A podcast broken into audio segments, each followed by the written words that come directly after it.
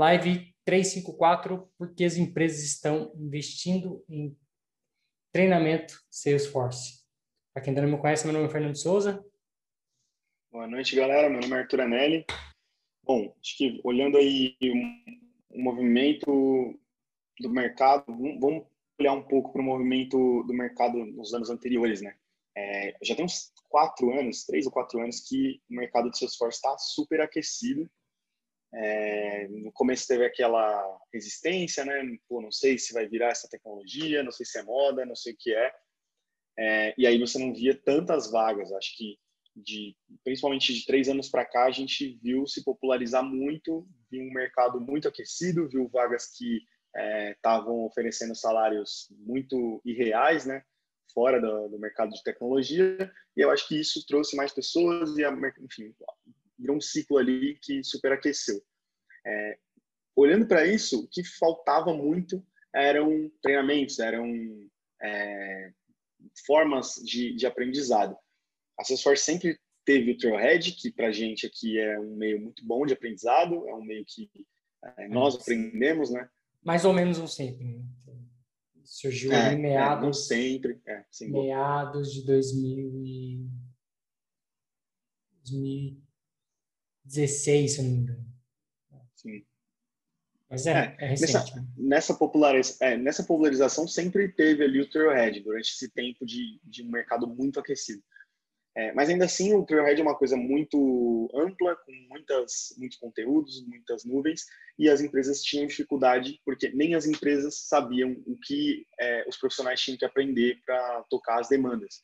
Eles só sabiam que tinham muitas demandas, principalmente consultorias, os, os, as pessoas que, as empresas que estavam contratando os profissionais é, tinham a demanda, não sabiam exatamente o que o profissional tinha que saber para atender a demanda, então, basicamente, elas Pô, você sabe Salesforce? Legal, então vem aqui e ripa. É, olhando para isso, a gente começa ali no primeiro tópico, que é os processos de onboarding. Agora que Salesforce já é uma plataforma é, mais conhecida, né, porque ela já era bem conhecida, mas hoje ela é mais conhecida, as empresas já sabem que todo mundo quase tem Salesforce, que para você é, tá ali, sem dar muito spoiler, mas para você estar tá ali meio que no, no game, você é, precisa de um CRM bom, e Salesforce é o maior do mundo.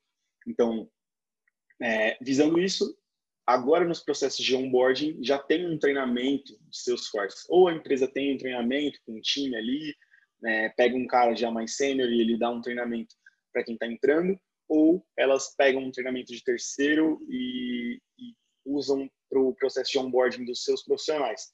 Então, esse é um, o primeiro ponto ali, eu acho que né, nesse processo inicial as empresas adicionaram o onboarding como dentro do onboarding o entendimento e, alguns treinamentos de Salesforce para os seus colaboradores. A Salesforce já vem se destacando ali, né? Desde 2014, mas se a gente olhar o gráfico comum, se você jogar, né, the best CRM of the world, uh, você vai encontrar um gráfico ali desde 2016. Estou tentando ver se tem um mais antigo, é tem um desde 2015 mas desde 2014 ela já estava disparado já, né, em comparação a Oracle, SAP, Microsoft, Adobe, ela já estava lá como um top na lista. E se você pegar os mais recentes ali, final de, de 2000, primeiro quarto de 2020, na verdade, ela estava com 19,8% e o próximo abaixo dela é o Oracle com 5,3%. É uma diferença enorme. E apesar de assim, a não é falar sobre isso, mas é, o quanto isso impacta no processo como um todo, né? Quando a gente fala em treinamento Salesforce, é, você ter um skill de quem conhece Salesforce hoje é bom, é, não só para você trabalhar com Salesforce, obviamente, para requisito, mas também é um skill que muitas empresas veem para vendedor, para analistas, para vários cargos dentro das empresas hoje, elas pedem um, algum conhecimento de Salesforce. Né? Uhum. É, marketing, né? Marketing, a gente olha marketing, então pede que as pessoas tenham conhecimento de marketing cloud, conhecimento de Pardot. Então é muito comum isso estar tá se tornando um, um pré-requisito, né? Ter um nome ali, Salesforce no currículo. E isso para a gente é muito bom, né? De certa forma, porque isso vai gerando mais barulho da plataforma, vai trazendo mais pessoas para conhecer o mundo de Salesforce. E, e tem empresas que têm o seu próprio training mix de treinamento, tem empresas que têm o mais Salesforce, ela vai ter os treinamentos oficiais dela ali, né? A gente, as primeiras lives aqui a gente falou sobre o mais Salesforce, acho que tem uma outra também que a gente falou de novo sobre o mais Salesforce, mas Salesforce é uma nuvem da Salesforce, onde você permite você criar o seu próprio módulo do Johead né? e disponibilizar para os seus colaboradores. E o próximo tópico é em relação ao, ao mercado em si está se reaquecendo. É aqui, ó, quando eu digo mercado, eu digo mercado, mercado de modo geral, né? Não o mercado de Salesforce especificamente. Acho que isso não teve, não teve baixa. A gente Sim. continua recebendo muitas ofertas no LinkedIn, embora um, mesmo com, com cargo ali de liderança de, de, consultoria, ainda continuam batendo na gente com ofertas. Acho que isso é muito engraçado. Né? E, e o mercado em si, de novo olhando para o mercado, né, como um todo, está se aquecendo e está procurando formas de aumentar a venda e etc., e acaba esbarrando é, nesse CRM aí, que está ocupando hoje 19,8% de todos os CRMs, e, e faz com que precise, demande profissional que tenha um conhecimento de Salesforce, não só para dar manutenção na ferramenta, é, botar a ferramenta para funcionar, para desenvolver alguma coisa, a gente vai falar um pouco sobre estoque mais para frente, mas também aqueles que têm conhecimento da ferramenta como um todo.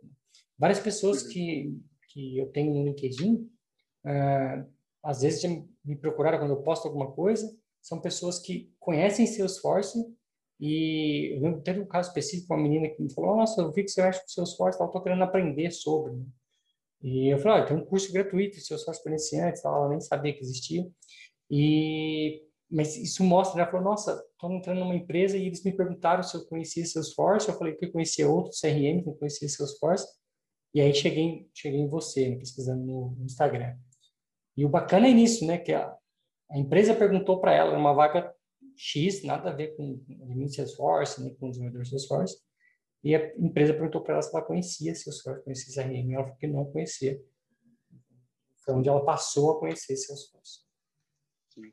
É, eu acho que o, o mercado reaquecendo nesse, nesse ponto é assim, para Salesforce, o mercado, como o Fernando falou, nunca esfriou. Acho que por conta de hoje a ferramenta conseguir englobar o maior número de negócios, de negócios diferentes, numa situação como essa que a gente está passando, né? Não, passou ainda, mas está passando, que algumas empresas bem, com nichos bem específicos crescem e outras ficam ali em stand-by ou até caem, essas que crescem precisam de um CRM, tão quanto as empresas que estavam no topo e agora estão caindo.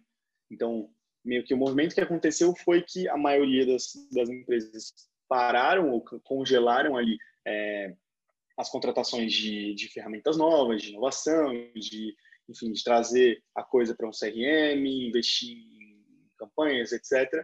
Deixaram isso congelado enquanto as outras empresas começaram a investir nisso, já que estavam crescendo por conta disso não faltou vaga. E agora que, que o movimento do mercado está voltando, as pessoas estão se é, voltando né, para o novo normal, essa demanda estão descongelando os, os projetos e aí as demandas crescem de novo.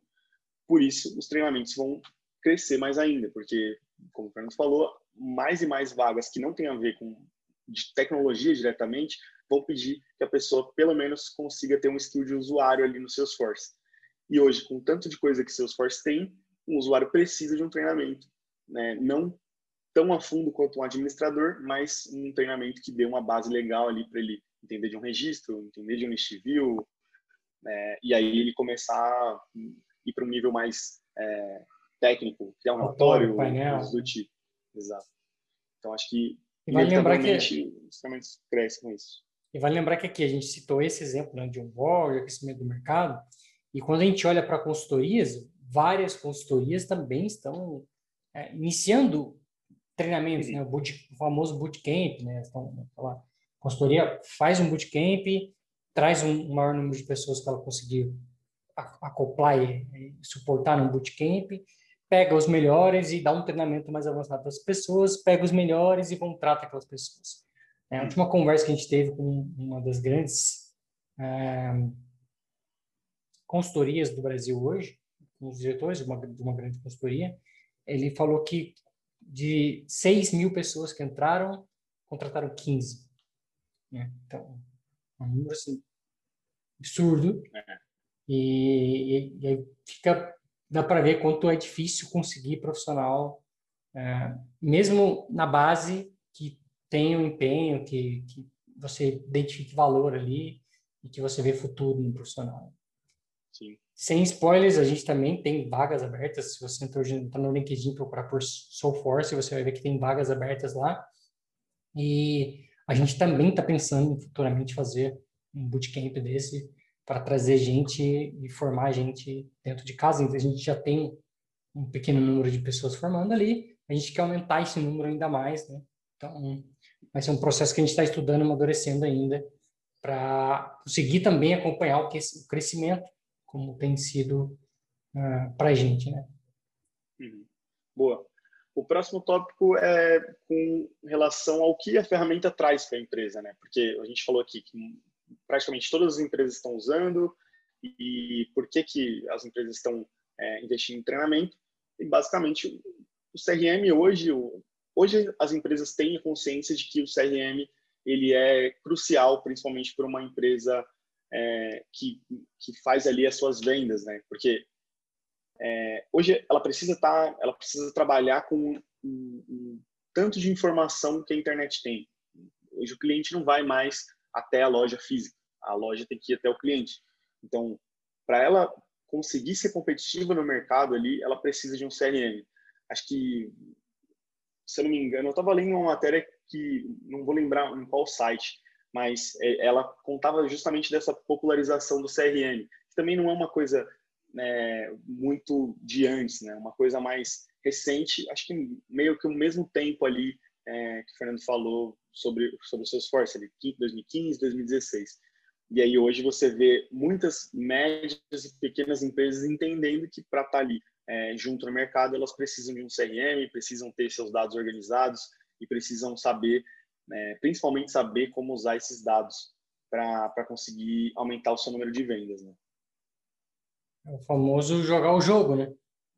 É, se todo mundo, todo mundo, se seus concorrentes usam CRM, se seus concorrentes conseguem extrair o máximo de um CRM e você não conseguir, você vai ser engolido. Né? Então, muitas vezes acaba que esse é o jogo mesmo, dependendo do seu nicho, não tem como você ficar sem. Né? A gente, como uma consultoria crescendo ali, a gente tem sentido muito dessa necessidade e estamos organizando a nossa org para isso também, para conseguir acoplar isso e fazer esse exercício também. Então, é, mesmo para os pequenos, a gente vê essa necessidade cada vez mais por, por conta de conseguir gerenciar né, muito bem os seus leads, as suas contas, entender o histórico e ter todo mundo no mesmo patamar. Né? E isso, de novo, abre oportunidades, o mercado precisando né, de muitos profissionais, acaba com que tem que ter uma base de treinamento, porque é, tem até uma frase boa, né? Sem, sem júniores não há seniors. Né? Óbvio, toda empresa quer contratar sênior, toda empresa quer o, o, o cara mais top, uh, nem toda empresa pode pagar por esse cara, mas toda empresa quer, um ponto. E nenhuma empresa, ou não precisa nenhuma mentira, mas poucas empresas querem pegar gente de base e formar. Isso é muito de um público ou de um, uma forma de trabalhar brasileiro, vamos assim dizer, né? Que a gente sempre contrata porque vendeu e porque vendeu a gente tem que entregar com velocidade, tem que entregar com velocidade, você acaba contratando o sênior e não o júnior para treinar de base. E aí você não consegue alimentar a roda e e muitas vezes o que acontece quando você tem um cliente que usa Salesforce, essa pessoa, eu já vi acontecer com várias pessoas né, que eram usuários Salesforce, ou às vezes participaram de um projeto de implantação de Salesforce, ou seja, tinha uma consultoria implantando Salesforce na empresa, uma pessoa se destacou ali, pegou a frente do projeto, entendeu o Salesforce, o que aconteceu? um ano depois a pessoa foi absorvida pelo mercado de Salesforce porque ela já tinha tanto conhecimento quanto quem estava ali começando, já estava há um tempo. Então, isso já acontecer várias vezes, de pessoas que mudaram de carreira mesmo, né? Ou era um PO, ou era um, um key user que acabou indo para o lado do Salesforce, porque acabou implantando o Salesforce, gostou da coisa e vai embora. O mercado está aí cheio de oportunidade. Às vezes é difícil você segurar um bom profissional, porque cada um quer pagar o dobro do que o cara já recebe. Sim, sim. É, um, é muito difícil, é muito difícil de competir. Competir profissional no mercado de Salesforce é bem, bem complicado, né? Acho que o maior desafio de todas as empresas que trabalham com, um time Salesforce é justamente reter o profissional, né? Manter ele motivado, manter ele é, engajado junto com o time, né? Porque o mercado é muito agressivo. As perguntas são do tipo quanto você quer para sair, não é a gente tem isso aqui se, se você quer ou não. Hum. Então acaba acaba sendo complicado. Bom, o próximo tópico é com tudo isso, o, com esse crescimento de, de treinamentos, né? O que, que as empresas estão visando? É, não depender de consultoria também, né? É, por quê? Uma consultoria justamente ela, ela vai, justamente não, uma consultoria vai custar sempre, isso é inevitável. O projeto de Salesforce custa, é, assim como as nuvens, as licenças, a gente sabe que isso é um, é um ponto na Salesforce que não tem, não tem muita conversa, ela custa e, e é assim que funciona. Um admin ali, se você treinar um admin para estar tá ali na, na, sua org, para estar tá criando relatórios, para estar tá cuidando das, das permissões, dos compartilhamentos, etc., você vai ter esse cara conhecendo o seu negócio e ele vai conseguir fazer as coisas ali para os seus usuários de uma forma o famoso, mais rápida. O famoso admin por acidente, muitas vezes, né? Uma pessoa que, hum, às vezes, muitas vezes nem sabia o que era Salesforce, a empresa contrata Salesforce e alguém vira e fala, olha, agora você vai ter que cuidar desse cara aqui aí a pessoa vira, o Salesforce usa esse termo, né? Virou um admin por acidente. Exato. Toma que o filho é teu, cuida aí. A pessoa nem sabe o que é aquilo e tem que se virar para poder aprender. E aí, quando aprende, aí é o, é o único bônus, né? Exato. Quando ela aí aprende, é onde... vai cair o que eu acabei de falar aqui. O mercado vem e, e não tem é. choro nem vela, né? É uhum. difícil, é difícil então, assim, manter. Então, da mesma forma que é muitas empresas querem não depender de uma consultoria também é a razão pela qual as empresas contratam uma consultoria. Porque você colocar um profissional que vai lá absorver todo o conhecimento que você precisa e depois vem um tira fora, você vai ficar em prejuízo. Mas quando você está com uma consultoria que está ali fazendo o serviço, geralmente é, esse conhecimento ele é passado para mais de uma pessoa. Não é só uma pessoa que tem o conhecimento da empresa, e geralmente também a consultoria acaba que quando um profissional vai sair tem toda aquela parte de passagem de conhecimento, etc. E o profissional que está ali, mesmo que ele esteja trabalhando em outros projetos, tem muitas similaridades entre projetos. Né? Uhum. Lead, conta, contato, essas coisas vai ser igual para todos os projetos e os profissionais de Salesforce já têm um conhecimento daquilo. Óbvio que tem regras específicas, tem cenários específicos, mas é, para quem já está no mercado é muito mais fácil adaptar a uma uma regra de negócio nova, a um, um, um nicho novo, e, e acaba sendo interessante para a empresa contratar uma consultoria do que contratar um profissional. Porque o profissional, ela pode passar um tempo ensinando e botando tudo na cabeça do profissional a regra de negócio, a hora que o cara está maduro, o cara vai embora. Hum. Eu já vi isso acontecer muitas vezes também. E, e, isso faz com que as empresas no começo, às vezes, contratem por conta de justamente achar que o custo vai ser menor, que vai ser mais benefício, etc. Mas depois uh, ela vê que é um, pode ser um prejuízo e prefere pegar uma empresa que vai entregar para ela muitas vezes com mais velocidade, muitas vezes manter aquilo mais organizado e, e ter tudo sob controle. Não ser uma, uma dor de cabeça e sim ser a solução para os seus problemas. Sim. É, no resumo, ela vai economizar na hora da, de ensinar ali o profissional, se ela conseguir reter um profissional, que não, não é impossível, né? apesar de não é, ser é, extremamente difícil. Uhum. Mas ela pode reter o profissional, então no, no, início ela vai economizar, mas se o mercado, se esse profissional olhar para o mercado, acho que é aí que está o ponto, é, se ele colocar lá, tirar o analista alguma coisa para Salesforce, qualquer coisa, ele vai ser assediado com certeza e aí vai ser muito complicado de segurar esse profissional. E aí, ao longo prazo, acaba sendo um prejuízo, né? É, algo que tem muito também é o outsourcing, né? Então, é, são pessoas que contratam consultoria e falam, me traz um profissional que eu quero esse cara aqui sentado na minha mesa. Então, também conheço muitas pessoas que trabalham hoje com outsourcing, estão alocados em clientes. Então, ela está dentro do cliente, ela não é do cliente, mas ela está dentro do cliente para poder uh, atuar e atender a regra do cliente. A gente tem isso também aqui dentro de casa hoje. Uhum. Beleza, pessoal? Espero que tenha dado uma noção para vocês aí das inúmeras possibilidades. E a gente se vê na terça-feira, às 9h41. Valeu, pessoal. Tchau, tchau. Falou, galera.